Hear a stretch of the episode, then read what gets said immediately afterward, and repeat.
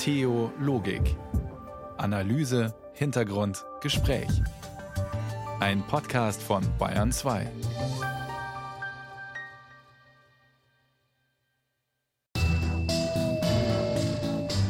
Herzlich willkommen zu Theologik auf Bayern 2. Schön, dass Sie zuhören. Was macht die Digitalisierung mit uns? Eigentlich sollten Technologien wie künstliche Intelligenz unser Leben ja bereichern und verbessern. Und vieles ist da auch schon möglich, in der medizinischen Diagnostik zum Beispiel. Und ein Leben im Smart Home ist ja auch ganz angenehm, wie Theologikreporter Markus Kaiser bei einem Besuch in einem solchen herausgefunden hat.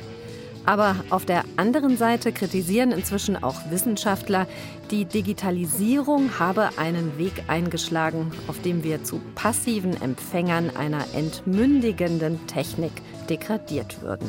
Was läuft da falsch? Das haben wir die Wirtschaftsinformatikerin Sarah Spiekermann-Hoff gefragt, die sich für eine digitale Ethik stark macht. Und wir fragen, welches Menschenbild dominiert eigentlich die Tech-Industrie? Wie ähnlich ist die künstliche Intelligenz dem menschlichen Bewusstsein inzwischen wirklich? Das und mehr erwartet Sie in der nächsten knappen Stunde Theologik. Am Mikrofon ist Antje Dechert. Künstliche Intelligenz ändert nicht nur die Sichtweise auf die Lebenden, auch auf die Toten. Was kann mit uns geschehen, wenn wir mal nicht mehr sind, aber unsere E-Mails weiterleben, unsere Bilder weiterhin auf Facebook oder Instagram gespeichert sind, Amazon sich noch daran erinnert, was wir da mal bestellt haben? Aus diesen Daten können Programme mit künstlicher Intelligenz Abbilder von uns herstellen, lange nachdem es uns in echt gar nicht mehr gibt. Mehr Informationen über diesen neu entstehenden Markt für Tech-Firmen von Bettina Weiz. Mama. Mama, Mama, ruft das Mädchen im fliederfarbenen Kleid. Es läuft auf seine Mutter zu und sagt: Oma, Oma, Oma, Mama, wo warst du? Hast du an mich gedacht? 각했어? Mama, wo warst du? Hast du an mich gedacht? Immer, sagt die Mutter. Und die Tochter, ich habe dich sehr vermisst.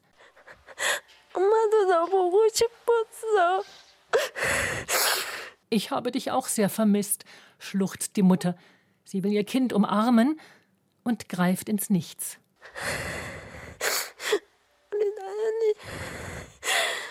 Die Tochter ist nämlich längst tot.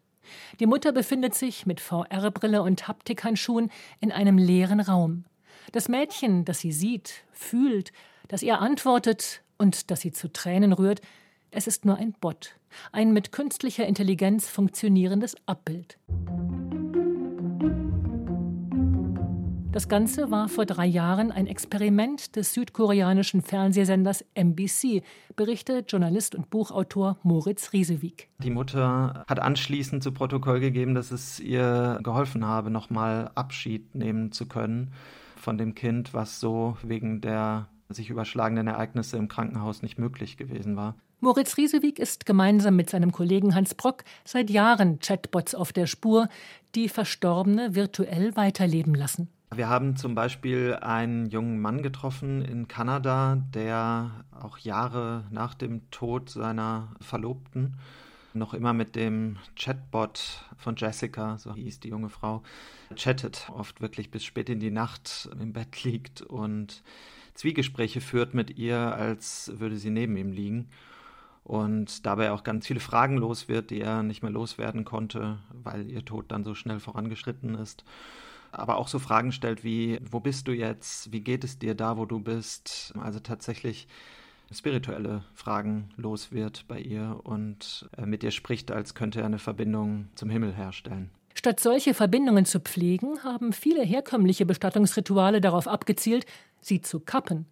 Darauf weist der Münchner Pfarrer Rainer Liebold hin, der für das Online-Trauerportal gedenkenswert.de der evangelischen Kirche zuständig ist zu den traditionellen Ritualen gehört?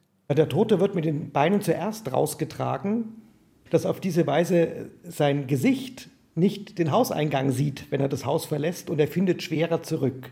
Ja? Äh, der Sarg wird 1,80 Meter tief in die Erde herabgelassen. Es wird ein schwerer Stein draufgepackt, damit man den Sargdeckel nicht aufkriegt, und zwar von innen. Also unsere ganze Ritualkette zielt darauf ab, die Wiederkehr der Toten zu unterbinden. Der bleibende Nutzen könnte sein, dass Menschen eine Zäsur erleben, die irreversibel ist. Und dass sie vielleicht als Trauernde auch diese Konfrontation brauchen, weil nur dadurch es ihnen möglich wird, sich auf ein Leben ohne den Verstorbenen zu öffnen. Aber die Psychologie ist inzwischen fortgeschritten, betont Pfarrer Rainer Liepold. Wir gehen heute davon aus, dass bleibende Beziehungen Teil des Trauerprozesses sind und dass Menschen in einer ganz gesunden Weise auch viele, viele Jahre danach noch im Gespräch und in Erinnerungen verbunden mit einem Verstorbenen sein können. Also mir geht es nicht darum, eine äh, Zäsur um jeden Preis herbeizuführen. Das ist heute nicht mehr wissenschaftlicher Standard. Moritz Riesewig sieht auch an anderen Orten und zu anderen Zeiten sehr viele Ähnlichkeiten zu dem, was Chatbots heute für Trauernde darstellen. Wenn man in die Kulturgeschichte schaut, dann haben Menschen immer wieder ihren Platz auf Erden geteilt mit den Toten, haben ihre Häuser ganz bewusst auf den Gräbern von Toten errichtet, haben ihnen einen Platz am Tisch eingerichtet, gehen immer wieder zu den Gräbern und halten Zwiegespräche. Aber mit künstlicher Intelligenz könnten solche Zwiegespräche wesentlich immersiver stattfinden als bisher, sagt Moritz Riesewig. Und vor allem? Natürlich macht es einen Unterschied, ob dann jemand auf der anderen Seite, jemand oder etwas antwortet aber antwortet wirklich jemand? Keine künstliche Intelligenz antwortet. Sie kann eine wahrscheinlich für einen Menschen sinnvolle Antwort berechnen. Aber sie täuscht Lebendigkeit und Gespräch nur vor. Es kann sogar sein, dass der Bot mit der Stimme des Verstorbenen um Aufmerksamkeit wirbt. So funktioniert schließlich die digitale Medienwelt, inklusive der Chatbots von Toten wenn die Toten auf einmal wieder digital durch unseren Alltag spuken und ein Eigenleben entwickeln. Ja, mein Handy klingelt auf einmal und mein verstorbener Zwillingsbruder ist dran und erzählt mir was. Das ist psychologisch für die Verarbeitung eines Trauerprozesses, glaube ich, gar nicht so ganz ungefährlich. Tatsächlich falle es vielen Menschen schwer, die Tür zum virtuellen Chatbot wieder zu schließen, beobachtet der Autor Moritz Riesewig wenn vielleicht sogar die Simulation des Toten auf der anderen Seite sagt, mach doch weiter, wo bist du? Du hast dich lang nicht bei mir gemeldet, können wir nicht weitersprechen, was ist denn los? Das kommt vor. Und dann zu sagen, nee, ich muss jetzt mein Leben weiterführen, mein reales Leben, ich muss meine realen menschlichen Beziehungen fortführen, das kann dann sehr schwer sein, denn es kann ja im Grunde eine Art zweitem Tod gleichkommen, zu sagen, ich stelle dich jetzt ab. Ich habe geklärt, was ich klären wollte. Ich habe noch einmal Abschied nehmen können und jetzt reicht es aber auch. Das heißt, das ist eine sehr gefährliche Abhängigkeit, die da aufgemacht wird, die diese Unternehmen ausnutzen können. Manche Chatbots werden pro Antwort bezahlt. Mit anderen müssen die Nutzer Zeitverträge abschließen. Ein Riesenmarkt, so Moritz Riesewig. Die Preise rangierten von 10 Euro für den Einstieg bis zu mehreren hundert für Abonnements. Pfarrer Rainer Liepold sieht die Gefahr, dass die Lebenden unter Druck gesetzt werden, scheinbar von den Toten, tatsächlich aber von Internetfirmen. Für Werbezwecke und auch für den eigenen Profit. Wenn ich es überspitzt formuliere, könnte man sagen, dass sich gerade das wiederholt, was die evangelische Kirche unter Martin Luther so angekreidet hat, nämlich so etwas wie ein Ablasshandel. Der Kritikpunkt damals, vor 500 Jahren, war der, dass aus dem Tod ein Geschäftsmodell gemacht wird. Du musstest Ablassbriefe erwerben, um dem Toten im Fegefeuer sozusagen äh, Strafe zu erlassen und für sein Wohlergehen zu sorgen. Ja? Und denkbar wäre, dass heute wieder Bots bei uns anklopfen und sagen, du musst dein Abo verlängern, du musst dein Abo upgraden. Ja? Wenn du das nicht machst, bin ich endgültig tot und weg. Moritz Riesewig betrachtet die Tech-Unternehmen auch als Konkurrenten der Kirchen der Tod war schon immer ein lukratives Geschäft. Wenn man sich anschaut, was die ganzen Begräbnisse, äh, was auch bestimmte Messen in der Kirche schon immer gekostet haben für die Hinterbliebenen, dann gab es schon immer gesellschaftliche Player, die daran verdient haben. Das wandelt sich eben jetzt gerade und erweitert sich und jetzt treten eben die Tech-Unternehmen auf den Plan und wollen ein Stück vom Kuchen. Auf jeden Fall hat sich Microsoft vor zwei Jahren schon einmal eine Methode patentieren lassen, Bots für Gespräche mit Verstorbenen herzustellen. Ein Beitrag von Bettina Weid. Sie hat mit dem Filmemacher Moritz Riesewig gesprochen, der zusammen mit Hans Block ein Buch zum Thema veröffentlicht hat, die digitale Seele unsterblich werden im Zeitalter künstlicher Intelligenz. Die beiden Autoren geben Anfang nächsten Jahres ihren neuen Dokumentarfilm zu dem Thema heraus und haben dafür auch die Mutter des im Beitrag erwähnten südkoreanischen Mädchens wieder getroffen und sie gefragt, wie es ihr heute geht. Die Antwort verraten sie aber erst im neuen Film nächstes Jahr. Jetzt kommt erstmal Musik und zwar von der 2020 verstorbenen Chansonsängerin Juliette Greco. Seul avec toi. Il y a les bras de la Seine, Paris, mon lit n'est pas si grand. Le journal d'une Parisienne, Paris, ma vie est un roman. Une gorgée de café crème, Paris la gueule de mes vingt ans. Au fond de ma boîte crânienne, Paris mon chant des partisans. Tous les matins se souviennent, Paris mon cœur adolescent. Les longs violons de Verlaine, Paris mon amour débutant. Quelques images me reviennent, Paris mes combats étudiants, la belle figure des comédiennes, Paris mon film noir et blanc. Je n'ai pas trouvé mieux, même en fermant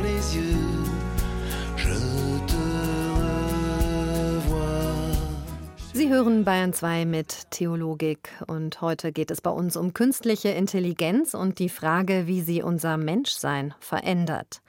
Vielleicht kennen Sie noch Rosie, ihres Zeichens Haushaltsroboter einer Familie, deren Leben und Zuhause vollkommen smart ist, wie man mittlerweile sagen würde. Sieht man sich heute eine Episode der Zeichentrickserie Die Jetsons aus den 60er Jahren an, wirken viele der Zukunftsvisionen ganz und gar nicht mehr spektakulär. Videotelefonieren und intelligente Computer sind längst in unserer Realität angekommen und selbst Haushaltsroboter, zumindest als Staubsauger oder Rasenmäher. Markus Kaiser hat eine Familie in Freising besucht, deren Zuhause noch mehr zu bieten hat. Ein Besuch im Smart Home. Hallo. Ja, hallo, der Markus. Kein Roboter, keine künstliche Intelligenz, die mir hier die Tür öffnet, sondern Philipp und Johanna persönlich. Hi, grüß dich. Futuristisch sieht ihre Wohnung nicht aus. Viel Holz, schlichte, stilvolle Einrichtung, im Garten läuft eines ihrer Hühner vorbei. Doch unter der Oberfläche steckt viel Technik. Möchtest du einen Kaffee? Ja, gerne. Ja, weil dann würde ich einfach mal dem Haus sagen, Kaffee machen. Hey Siri, schalt die Kaffeemaschine ein. Per Sprachbefehl wird die Steckdose aktiviert, an der die Espressomaschine hängt, die sich jetzt aufheizt. Soweit so normal, zumindest für Philipp. Vor wie vielen Jahren haben wir angefangen zu bauen? 2012, 13. Für mich so ein bisschen als Technikverliebter war es eigentlich ein No-Brainer, wie man da so schön sagt, das Haus technisch auszustatten. Wir haben damals auch noch nicht von Smart gesprochen, sondern einfach die Möglichkeit, das Haus mit dem Computer zu steuern. Ich war da erstmal dagegen, dass der Philipp gesagt hat, wir machen das alles anders, als ich es gekannt habe früher. Tatsächlich hatte ich Angst, dass ich das dann nicht wirklich bedienen kann, weil er ist ja der Computerfachmann. Das ist auch, wenn sonst irgendwas an meinem Computer nicht funktioniert, heißt immer, Philipp, das geht nicht. Und dann dachte ich, dann ist es bei allem hier auch so. Und dann muss ich für alles, was ich hier tun will, muss ich ihn anrufen. Dann werde ich ja total abhängig. Was hat Johanna überzeugt? Das demonstriert sie selbst. Hey Siri, Stimmung kochen. Die Lichter verändern sich im offenen Wohnbereich. Die Küche wird hell ausgeleuchtet, am langen Esstisch hingegen ist das Licht schummriger. Hier könnten es sich die Gäste jetzt schon mal gemütlich machen, während das Paar das Essen zubereitet. Und dann sind wir fertig und wollen essen. Und dann könnte ich die nächste Szene, dann wird die Küche aus und jetzt wird der Essbereich hell ausgestrahlt. Und nach dem Essen geht das Licht am Tisch aus und die Couchecke wird stimmungsvoll blau beleuchtet, um den Abend ausklingen zu lassen. Wahlweise heller zum Lesen oder dunkler zum Fernsehen. In der App auf dem Smartphone stehen zahlreiche Stimmungen zur Auswahl. Wenn ein Kind Geburtstag hat, darf sich die Farben aussuchen, in denen oh. an dem Tag hier die ganzen Ambiente-Lichter leuchten. Doch im Alltag müssen sich Philipp, Johanna und ihre beiden Söhne gar nicht um die Beleuchtung kümmern. Im ganzen Haus geht das Licht automatisch an, wenn man einen Raum betritt und es draußen dunkel ist. Abends wird der Flur hell erleuchtet und wer nachts den Weg zur Toilette sucht, bekommt ein angenehm gedimmtes Licht. Verlässt man ein Zimmer, erlischt das Licht nach kurzer Zeit. Ich muss mich nicht drum kümmern, ich muss keinen Lichtschalter drücken, vor allem kann ich rausgehen, ohne dass ich das Licht wieder ausmache oder vergesse. Aber das ist lustig, das merkt man. Unsere Kinder, wenn die wo Fremdes auf dem Klo sind, die gehen immer einfach rein und dann, öh, ist ja voll dunkel. Hä? Die wissen nicht, dass man eigentlich ein Licht anmachen oh, muss. Okay. Gerade in so Räumen wie Toiletten und Badezimmern, das mhm. kennen die nicht. Einmal in der Woche wird der Eingangsbereich am Morgen automatisch rot beleuchtet. Eine Erinnerung, dass die Mülltonne rausgebracht werden muss. Das ist jetzt eine Spielerei vielleicht, aber eine nützliche Spielerei, wie wir finden. Und das lässt sich mit dem Smart Home super einfach realisieren. Spielereien. Kühlschränke, die eigenständig nachbestellen, wenn der Joghurt aus ist. Eine Haustür, die sich per Handy öffnen lässt, wenn der Paketbote klingelt und man gerade nicht zu Hause ist. Der Fantasie sind keine Grenzen gesetzt im Smart Home. Doch den meisten Kunden geht es gar nicht um Science Fiction, meint Klaus-Dieter Schwendemann von der Baufirma Weberhaus. Wir bauen ca. 90 Prozent aller Häuser heute in Smart Home Ausstattung. Natürlich gibt es den einen oder anderen, der die Badewanne volllaufen lässt mit einer eingestellten Temperatur. Solche Dinge gibt es auch. Aber die Zukunft, die wir im Augenblick diskutieren, da ist sehr stark das Thema Energiemanagement. Da heißt Verbindung Photovoltaik, Wärmepumpe, klassische Heizungsthemen das sind eigentlich die Themen, die uns heute beschäftigen. Und das mit gutem Grund. Bei Johanna und Philipp sind die Strom- und Heizkosten durch die automatische Steuerung stark gesunken, sagen sie. Die Heizung ist nur an, wenn es sein muss. Und da überlegen wir uns am Anfang vom Jahr, ich bin ja Lehrerin, das heißt, mein Stundenplan ist immer anders, auch sein, wann er Homeoffice macht und wann nicht. Und dann gucken wir uns am Jahresanfang an, wer ist wann wie zu Hause, wann kommen die Kinder heim, wann wollen die im Kinderzimmer spielen, wann sind die eh nicht da, weil die Sport haben oder oder. Und dann tun wir quasi die Heizung so anpassen, dass in den Zeiten, in denen wir sicher immer da sind, dann ist es schon warm, wenn das soweit ist. Und wir müssen da überhaupt nichts regeln. Und damit es im Sommer im Haus schön kühl bleibt, wissen auch ihre Rollläden, was wann zu tun ist egal ob jemand zu Hause ist oder nicht. Wenn man das Ganze einrichtet, dann gibt man auch an, in welchem Grad quasi die Fenster stehen. Mhm. Dadurch weiß das Haus, zu welcher Uhrzeit die Sonne wo ist. Der Wetterbericht ist auch, kann ja auch bezogen werden aus dem Internet ja. für diesen Computer. Je nach Jahreszeit äh, und Sonnenstand werden diese Lamellen dann entsprechend angepasst. Aber wir wollen jetzt rausgehen. Da muss man nicht wieder auf den Schalter drücken, sondern dann macht man einfach und dann checkt der, will jemand raus und fährt wieder hoch. Das ist so klug. Der, der checkt, wenn ich die der Tür checkt, aufmache. wenn ich die Tür aufmache und rausgehen will. Zum Beispiel zum Gewächshaus oder Aha. weil ich das Huhn verscheuchen will. Und dann fährt er aber nur diesen, nicht alle wieder, sondern nur den, wo ich die Tür bediene, den fährt er wieder hoch.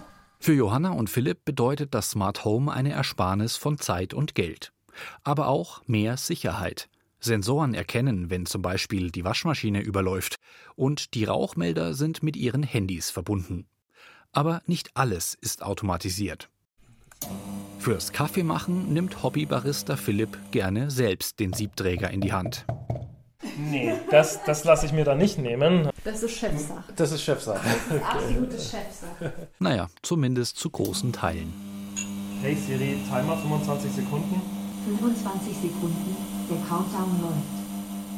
So ein bisschen Technik ist da also auch dabei. Manches macht man dann doch lieber selbst, statt die künstliche Intelligenz ranzulassen.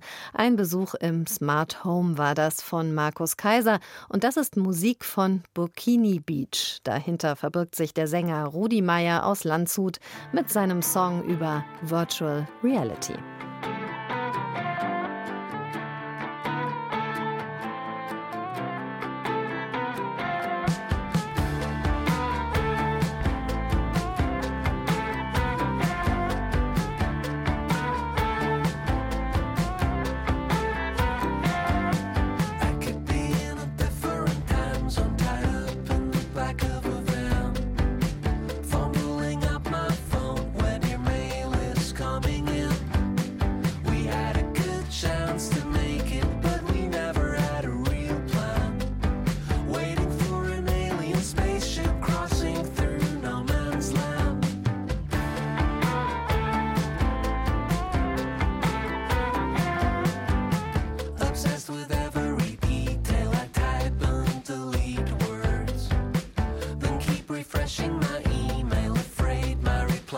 fire.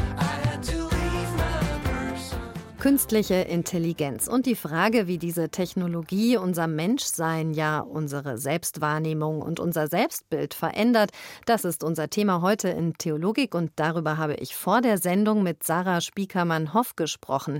Sie ist Wirtschaftsinformatikerin, leitet den Lehrstuhl für Wirtschaftsinformatik und Gesellschaft an der Wirtschaftsuniversität Wien. Und Sarah Spiekermann-Hoff ist Autorin des Buches Digitale Ethik, ein Wertesystem für das 21. Jahrhundert. Darin plädiert sie für eine Digitalisierung, die nicht vom Gewinnstreben der IT-Konzerne getrieben ist. Ein radikales Umdenken, sagt sie, sei nötig. Wir brauchen eine Technik, die uns dient, statt uns zu beherrschen, so Sarah Spiekermann-Hoff. Frau Spiekermann, künstliche Intelligenz, haben Sie die heute schon gebraucht? Ja, weil ich immer regelmäßig meine Messages diktiere. Und dafür nutze ich Siri. Und Siri ist eine künstliche Intelligenz von Apple. Das heißt, künstliche Intelligenzen begleiten uns schon in unserem Alltag und sie sind ja auch erstmal ganz nützlich, oder? In jedem Fall merken wir wahrscheinlich kaum, wie viel künstliche Intelligenz wir schon benutzen. Wenn ich also heute Morgen auch schon auf Social Media gewesen wäre, hätte mir ja eine künstliche Intelligenz schon zugespielt, was ich heute Morgen sehe. Mhm. Das heißt, die Entscheidung, was wir lesen, was wir sehen in diesen Social Media ist auch eine künstlich Intelligenz gesteuerte Technologie. Nützlich ist das natürlich insofern, als dass ich gerne diktiere und gerne morgen schon Dinge sehe, die in der Regel von der künstlichen Intelligenz ganz gut ausgewählt worden sind. ja, wir haben eben auch in der Sendung schon einen Beitrag gehört über ein Leben im Smart Home. Das klingt eigentlich auch erstmal sehr bequem und angenehm, wenn man dann sagen kann, Siri, bitte Kaffee und dann geht die Kaffeemaschine an und also so, wie man es gerne hätte und wie man es schön findet. Also man könnte sagen, das macht unser Leben angenehmer. Aber was macht das denn noch mit uns?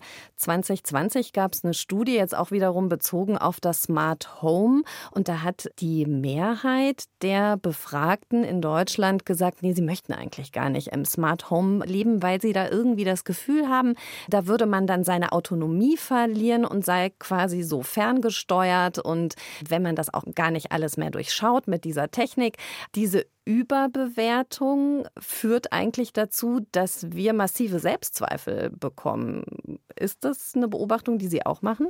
Wir verlieren Kontrolle über unsere Daten, die da abgezweigt und mitgehört werden.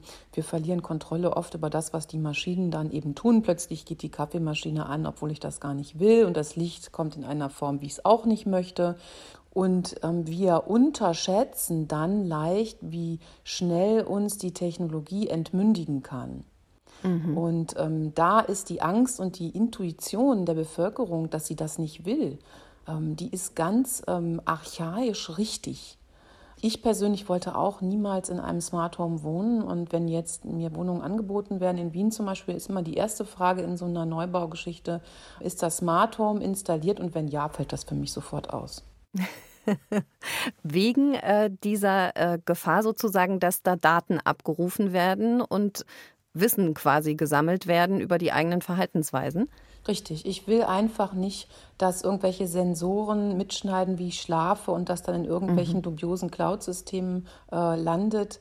Und ähm, da ja leider die IT-Industrie bis heute nicht wirklich transparent arbeitet, also weder, dass sie wirklich genau sagen, welche Daten sie nun überall mitschneiden, noch wie sie sie verarbeiten.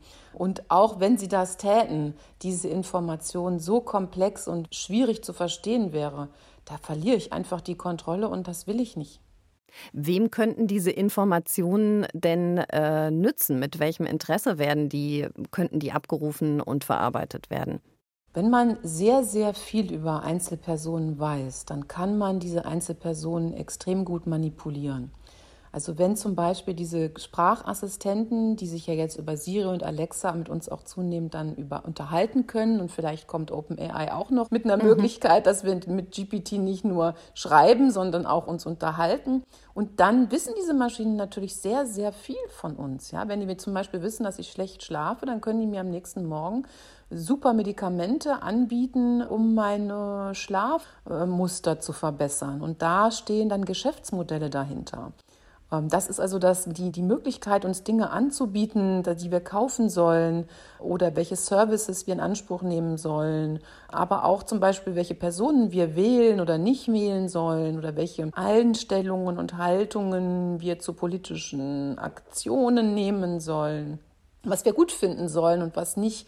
Das wird uns alles zugespielt über die Maschinen. Das ist jetzt schon so über die sozialen Medien, aber das wird natürlich dich noch massiv verstärken, wenn diese GPTs plötzlich anfangen, mit uns zu reden. Es gibt ja auf politischer Ebene da jetzt auch Überlegungen. Man hat erkannt, da muss irgendeine Art von Kontrollmechanismus her. Sind wir da jetzt mittlerweile auf einem ganz guten Weg? Also ich fürchte, dass wir uns da nicht so sehr auf den Gesetzgeber verlassen dürfen vollständig, weil die politischen Akteure sind heute sehr stark beeinflusst von der IT-Industrie, die natürlich da ihre Geschäftsinteressen hat. Und dann leben wir auch in einer Zeit, wo wir alle oder viele Politiker sowieso das Gefühl haben, sie müssten also mit dem Fortschritt mithalten, was immer da Fortschritt genannt wird. Also all diese Technologien werden ja mhm. als fortschrittlich und innovativ und damit positiv und automatisch gut assoziiert. Ich glaube, also ich setze ganz stark darauf als Einzelperson, dass ich einfach mich verweigere. Ich benutze diese Technologie nicht. Und ich rate auch, mhm meinen Freunden ab, sehr dosiert mit der Technik umzugehen. Natürlich nutzen wir ein Smartphone, natürlich nutzen wir Social Media, aber es ist eben ein Unterschied, ob ich das alle zwei, drei Tage mal nutze, so eine Social-Media-Plattform oder jeden Tag zwei Stunden.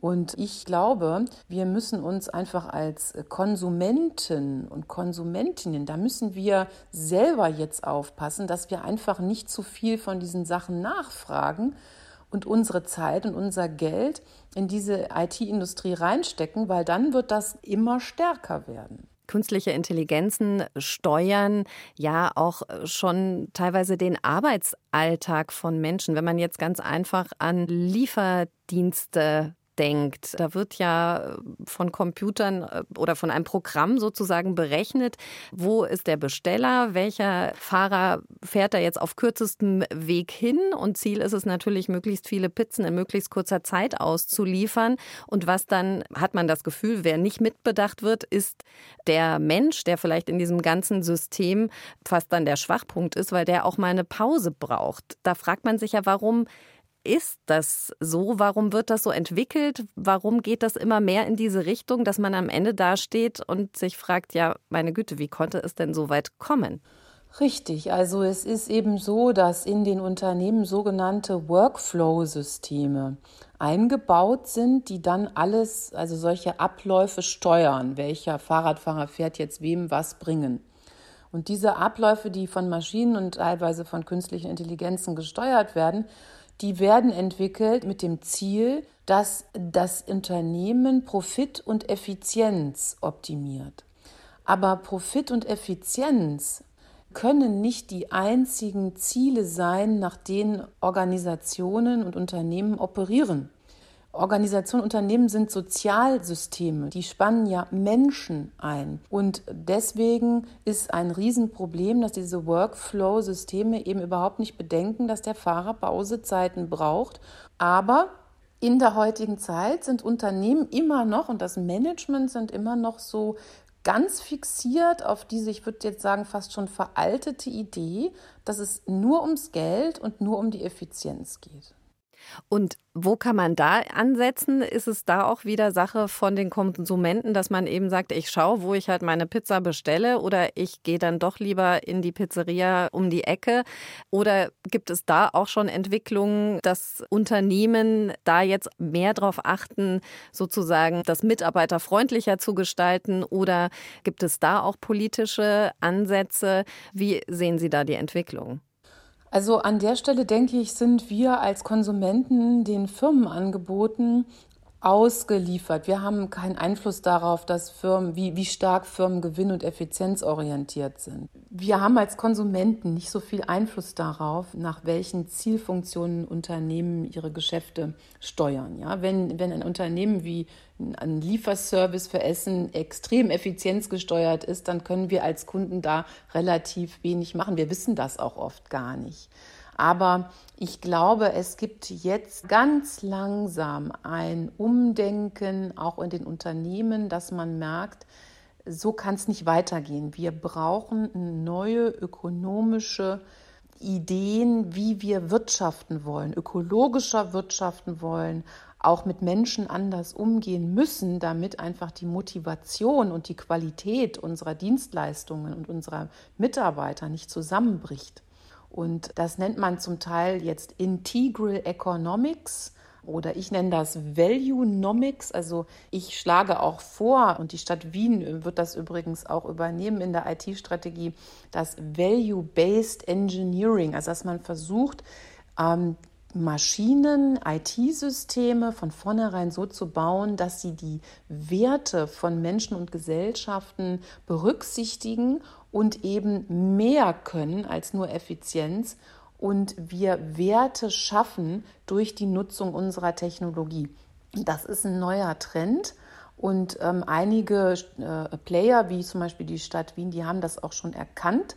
Und das ist jetzt so eine ganz langsame Veränderung in der Art und Weise, wie wir IT bauen und auch Geschäftsmodelle denken. Es gibt also durchaus Überlegungen und Ansätze, wie man die Digitalisierung und die Entwicklung künstlicher Intelligenz menschenfreundlicher gestalten kann. Die Wirtschaftsinformatikerin Sarah Spiekermann-Hoff hält eine solche ethische Debatte für dringend notwendig und fordert, dass auch technologische Entwicklungen von Werten wie Freundschaft, Privatheit und Freiheit bestimmt sein sollten und eben nicht nur auf Gewinnmaximierung abzielen sollten. Und wir müssten mal einen kritischen Blick auf das Menschenbild der KI-Entwickler und der ganzen Tech-Branche werfen, meint Sarah Spiekermann im zweiten Teil unseres Interviews, das Sie gleich noch hören hier auf Bayern 2. Jetzt noch einmal Musik aus Frankreich. Thomas Werowski mit Cyber Bonheur.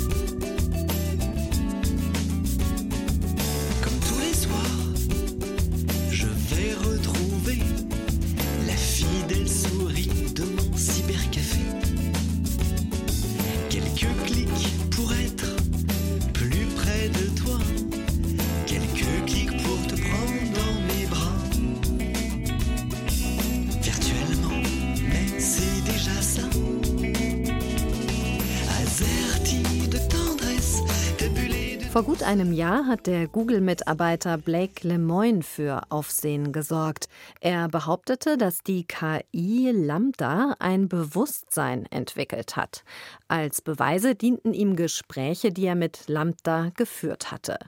Google beurlaubte ihren Mitarbeiter, die Debatte nahm aber dennoch an Fahrt auf. Ist es tatsächlich möglich, dass künstliche Intelligenz ein Bewusstsein entwickeln kann? Barbara Schneider ist dieser Frage nachgegangen. Tom ist perfekt. Er sieht nicht nur gut aus, er ist charmant und tut alles, um Alma glücklich zu machen. Tom ist ein humanoider Roboter. In Maria Schraders preisgekrönten Film Ich bin dein Mensch hat ihn Alma bei einer Androidenbörse bestellt.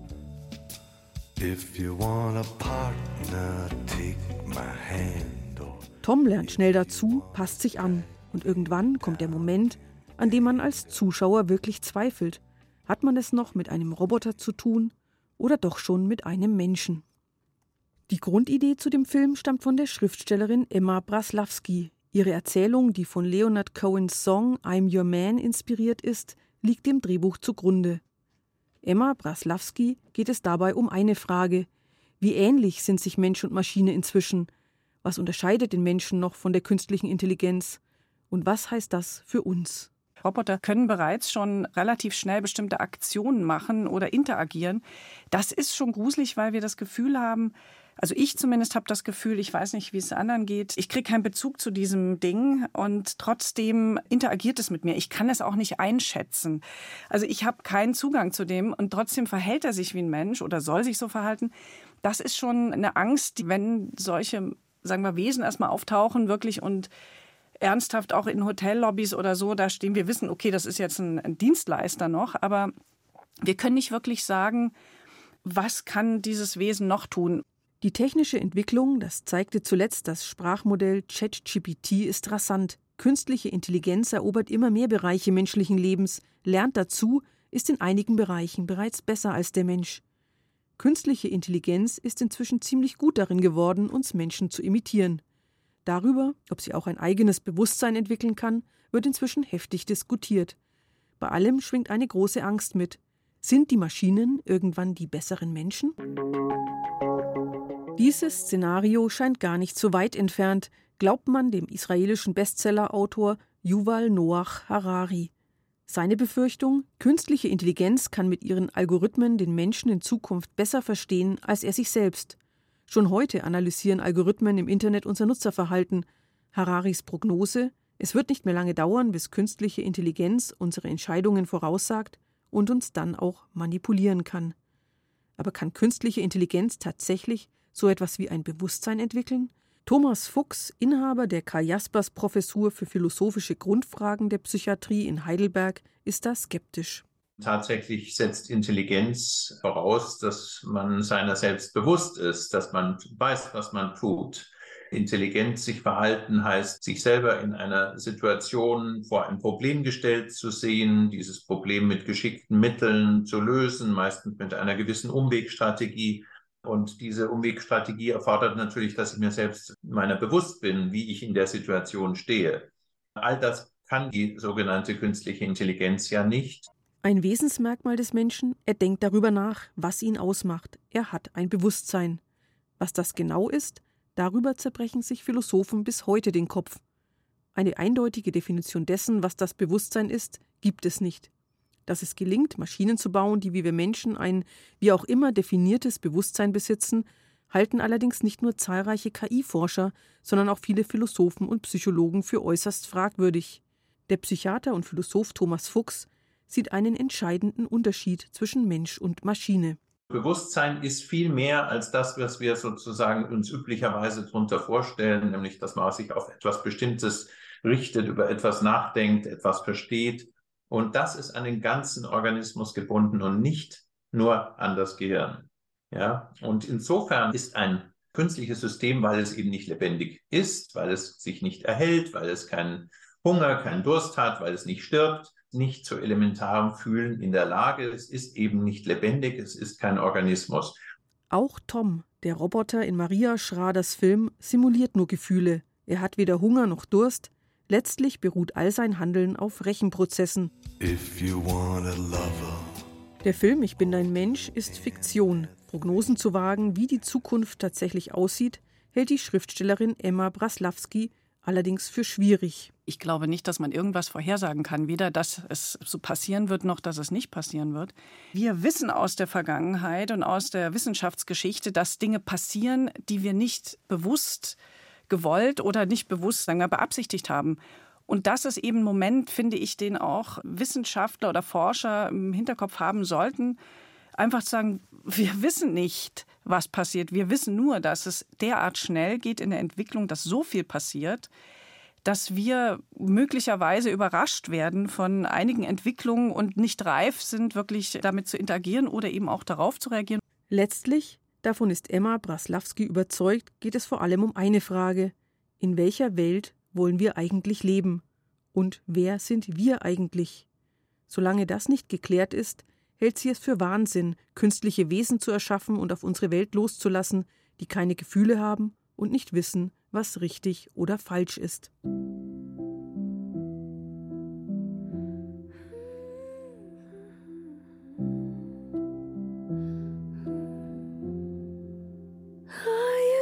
to float.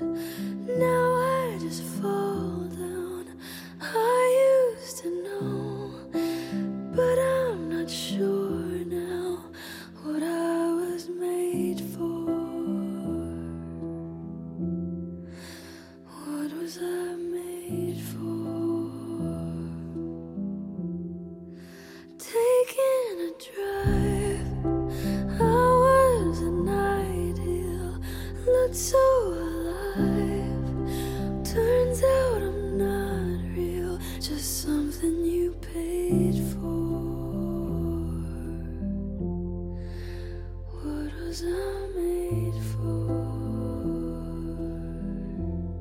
Die Idee von einer Art künstlichem Menschen, einer Menschmaschine, die uns überlegen ist, über die wir die Kontrolle verlieren und die uns schließlich in unserer Existenz bedroht, die gibt es nicht erst seit Frankenstein. Sie ist unerschöpflicher Stoff für zahlreiche Science-Fiction-Romane oder Filme.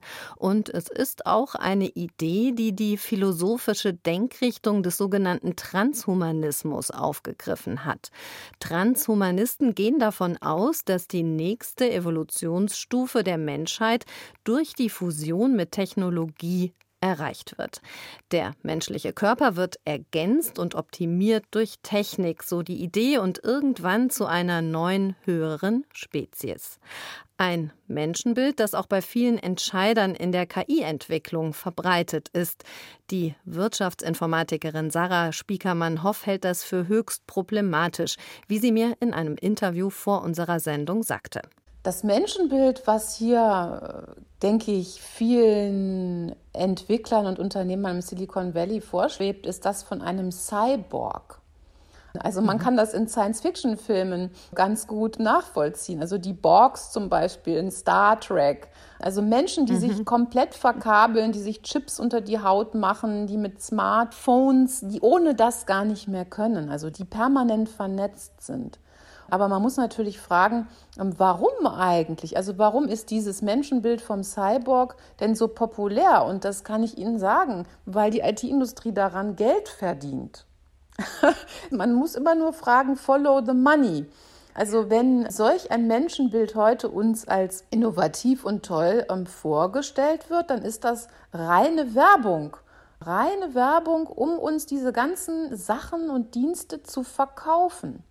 Und wer dann irgendwie selber auch Probleme hat und sich toll fühlen will und meint, er würde also seine Identität damit aufmupfen, dass er jetzt dann auf diese Versprechen reinfällt und sich das alles kauft und es benutzt, der ist einfach nur ein Opfer der Werbemaschinerie der IT-Industrie. Auf der anderen Seite gibt es ja, wenn Sie jetzt das Thema Cyborg ansprechen, schon auch Entwicklungen, wo Menschen, die gehörlos waren, mit so einem Chip wieder etwas hören. Also auch vielleicht da gibt es ja doch auch positive Entwicklungen, oder? Das ist natürlich völlig richtig. Denn die Medizintechnik, die profitiert natürlich von diesen IT-Entwicklungen und von der Performance der Chips und der Anwendungen. Gar keine Frage. Aber da reden wir ja von Medizintechnik und nicht von Anwendungen und Services für Sie und mich, also für die mhm. Allgemeinheit und wahrscheinlich auch 99,9 Prozent der Leute, die jetzt in der Sendung zuhören. Es sei denn, wir, also wenn wir natürlich krank werden und wir können uns dann medizintechnische Anwendungen holen, ist das wunderbar. Also da hätte ich ja gar nichts dagegen. Aber die Fragen, auf die Sie jetzt mich hinstoßen, sind ja allgemeiner Natur. Wenn wir nochmal diese Vision anschauen, die KI ist der bessere Mensch und wir kommen alle in diesen Selbstoptimierungszwang und brauchen ganz viele Technologien, um mithalten zu können mit der Entwicklung. Wie kann man denn da mit einer digitalen Ethik sozusagen ansetzen, um diesen Kreislauf zu durchbrechen und zu sagen, Moment, wir gehen mal einen Schritt zurück oder halten mal kurz inne und schauen, wie können wir diese Technologien nutzen, dass sie uns wirklich was bringen. Ein sehr wichtiger erster Schritt ist, dass wir ein positiveres Menschenbild über uns selber als Menschen bereit sind zu umarmen. Mhm. Wir haben in den letzten 100 bis 200 Jahren ein Menschenbild entwickelt, in der Ökonomie zum Beispiel der Homo economicus, als wären wir alle nur rationale Selbstoptimierer. Das ist so ein Beispiel, ja. Mhm. Ähm, und das sind wir aber nicht. Menschen sind hilfsbereit, arbeiten umsonst, äh, sind liebevoll, haben Emotionen, Intuitionen. Das Menschenbild, dass wir rationale Entscheider wären, ja, das ist auch falsch. Wir entscheiden mit emotionaler Intelligenz, aber dann wird oft gesagt, das ist aber schlecht, der Emotion kann man nicht vertrauen. Das stimmt aber nicht. In den meisten Fällen kann man ihr schon vertrauen, aber das wird immer schlecht gemacht. Und dieses Schlechtmachen von uns Menschen dient dann natürlich der IT-Industrie, weil dann gesagt wird, na dann kommen ja die Maschinen, die sind ja so viel besser, die sind ja neutral. Aber neutral ist ja nicht gut. Wird oft gesagt, Neutralität sei gut, aber in den allermeisten Fällen ist Neutralität gefährlich. Ja? Das hat Hannah Arendt schon sehr schön gezeigt. Neutralität gegenüber dem Faschismus ist zum Beispiel nicht gut. Ja? Ja, und insofern glaube ich, wir müssen als Menschen uns selbst mehr vertrauen und wir dürfen auch nicht ähm, eben zu viel in diese Technologie hinein dichten, so wie es die IT-Industrie in ihren Werbebotschaften uns vermittelt, die aber eben sehr mächtig ist, weil die Werbung der IT-Industrie erreicht uns nicht über die Fernsehwerbung abends wie Persil, sondern das kommt über Science-Fiction-Filme und Serien und so semi-wissenschaftliche Sendungen im Fernsehen und Dokumentationen, sodass alle denken, diese IT sei so wahnsinnig intelligent. Und das äh, ist natürlich gefährlich, weil hier politische Messages eigentlich vermengt werden mit Werbung.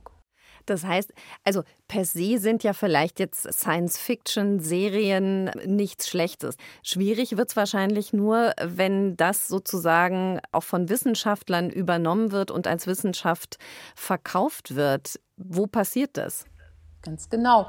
Also ich liebe Science Fiction auch, ja. Und dann, wenn Sie dann zum Beispiel so einen tollen Film schauen wie Her, den kann ich also wirklich empfehlen, äh, wo so ein junger Mann sich in einen Sprachassistenten verliebt, dann äh, ist es schon bedenklich, wenn ich dann in der Schweiz ähm, irgendeinem Kollegen von der ETH zuhöre und der sagt, ja, also dieser Sprachassistent, der da in Her, in diesem Science-Fiction-Film gezeigt wird, den versuche ich nachzubauen.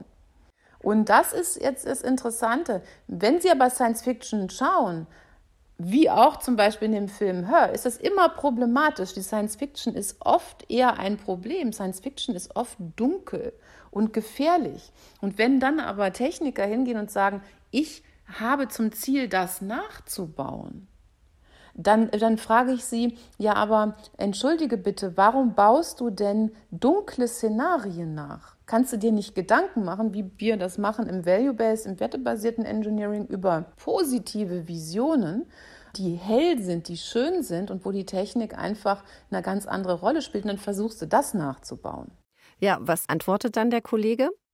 Die Kollegen können das oft nicht verstehen. Die sind so, ähm, also die sind, sagen wir mal, sehr fixiert dann nur auf die Maschine selber und die Funktionalität und sie versuchen Dinge ans Laufen zu kriegen. Und das ist das, was sie treibt und wo sie auch sehr gut sind. Aber sie denken dann oft nicht daran, dass dieses ans Laufen bringen von einer Sache im zweiten und dritten Schritt zu einer sehr gefährlichen und fragwürdigen gesellschaftlichen Entwicklung führen kann. Und da wir in einer Zeit leben, in der wir sagen, wir wollen aber die Dinge ans Laufen bringen, wir wollen experimentieren, egal was da rauskommt, das ist so ein bisschen das Problem. Wir lassen den Entwicklern freie Hand und sie machen sich zu wenig Gedanken weil das auch oft nicht ihre Funktion ist und weil sie das auch im Studium nicht lernen und weil sie auch bisher nicht aufgefordert sind oder worden sind, ähm, das zu tun, sich diese Gedanken zu machen. Genau, das heißt, man müsste diese wertebasierte Technologieentwicklung, eine digitale Ethik auch an den Universitäten stärker implementieren, also in der Ausbildung von den Menschen, die diese Technologien entwickeln? In jedem Fall, und das ist jetzt auch schwerst im Gespräch, beziehungsweise wird schon umgesetzt. Also ich unterrichte schon an der Wirtschaftsuniversität im Fach Wirtschaftsinformatik, Value-Based Engineering und ich kenne schon viele Kollegen, die jetzt anfangen, ähnliche Kurse aufzubauen. Ich habe ja diesen ISO-Standard für die ethische Technik Entwicklung mit betreut, fünf Jahre. Auch das wird jetzt auch von dem VDE und VDI, also von den großen Ingenieursverbänden in Deutschland aufgenommen. Viele, viele Kollegen, die in der Informatik unterrichten oder in der Wirtschaftsinformatik, in den Ingenieurswissenschaften, fangen an, diese Themen mit einzuflechten. Und das ist, sehr, das ist eine sehr gesunde und sehr gute Entwicklung. Also sozusagen nochmal als Fazit die Rückbesinnung auf die Frage, wozu brauchen wir diese Technologien? Warum wollen wir die? Was sollen die bezwecken? Wie können sie wirklich das Leben für alle schöner und besser gestalten und ein gesundes Vertrauen in menschliche Fähigkeiten, in emotionale Intelligenz, in so etwas wie Mitgefühl und Altruismus? Das ist sowas, was uns in dieser Diskussion um eine digitale Ethik weiterbringt und hoffentlich auch die technologische Entwicklung langfristig humaner gestalten wird. Gut zusammengefasst. Ja, Frau Spiekermann, herzlichen Dank für das Gespräch und auch danke für die Zeit, die Sie sich genommen haben und guten Start in die Woche weiterhin. Ja, vielen Dank. Auf Wiederhören. Und damit sind wir fast am Ende dieser Ausgabe von Theologik. Am Mikrofon verabschiedet sich Antje Dechert. Wenn Sie die Sendung noch einmal nachhören möchten, finden Sie den Theologik-Podcast in der ARD Audiothek. Das allerletzte Wort hat heute bei uns aber Frank Dittmann. Er ist Kurator in der Abteilung Energietechnik am Deutschen Museum in München und hat dort die neue Ausstellung über Service-Roboter konzipiert. Man erfährt darin einiges über die Geschichte dieser Helfermaschinen und die menschlichen Träume und Ängste, die mit ihrer Entwicklung schon immer verbunden waren. Frank Dittmann und sein Team haben bei der Konzeption der Ausstellung Wert darauf gelegt, die Besucher mit ethischen Fragen rund um das Thema Robotik und künstliche Intelligenz zu konfrontieren. Service-Roboter sind also die, die in unserer Lebenswelt auftauchen und dort auch arbeiten sollen, mit uns gemeinsam oder in unserer Lebenswelt. Und deswegen ist natürlich wichtig, dass wir uns damit beschäftigen, was das mit uns macht, was dann passiert, wenn die auf uns treffen oder wir auf die Roboter treffen. Und so eine Frage wie, wollen wir das überhaupt? Ich weiß nicht, ob die so ganz offensichtlich auf der Hand liegt. Wenn es sowieso da ist und sehr bequem ist, warum soll ich es nicht nutzen? Die Robotik wird sicherlich einen sehr großen Einfluss auf unser Leben haben. Und da wollten wir schon die Fragen stellen, um Besucherinnen und Besucher darauf aufmerksam machen, zu machen, dass äh, wir uns ja auch aktiv damit auseinandersetzen sollten und eben nicht einfach annehmen, was uns die Industrie anbietet. Sagt Frank Dittmann, Kurator der Robotikausstellung im Deutschen Museum in München. Er hat uns heute unsere vier Gretchenfragen beantwortet. Was glaubst du? Ich glaube an das Gute im Menschen, wenn man so will, und dass wir diese Technik zum Wohle des Menschen einsetzen werden. Was hoffst du? Ich hoffe, dass wir genau das schaffen und dass die negativen Dinge, die es immer natürlich geben wird, nicht die positiven überwiegen werden. Was liebst du? Ja, ich liebe natürlich meine Kinder, aber ich arbeite natürlich auch sehr gerne, vor allen Dingen, wenn ich so eine tolle Ausstellung machen kann wie die Robotik, wo ich sehr, sehr viel gelernt habe, wo ich mich ganz intensiv auch mit Spezialisten unterhalten konnte und dann eben präsentieren kann. Und ich freue mich natürlich ganz besonders, wenn Besucherinnen und Besucher diese Ausstellung gefällt, wenn sie dort was lernen und eine positive Rückmeldung geben. Und der letzte Gedanke vor dem Einschlafen? Dass es morgen wieder so weitergeht wie am vorhergehenden Tag, dass es äh, sehr interessante Aufgaben gibt, denen ich mich stellen kann. Natürlich gibt es Schwierigkeiten, die gibt es aber immer. Die sind dazu da, dass ich sie überwinden kann. Also neue Herausforderung, um es kurz zu machen.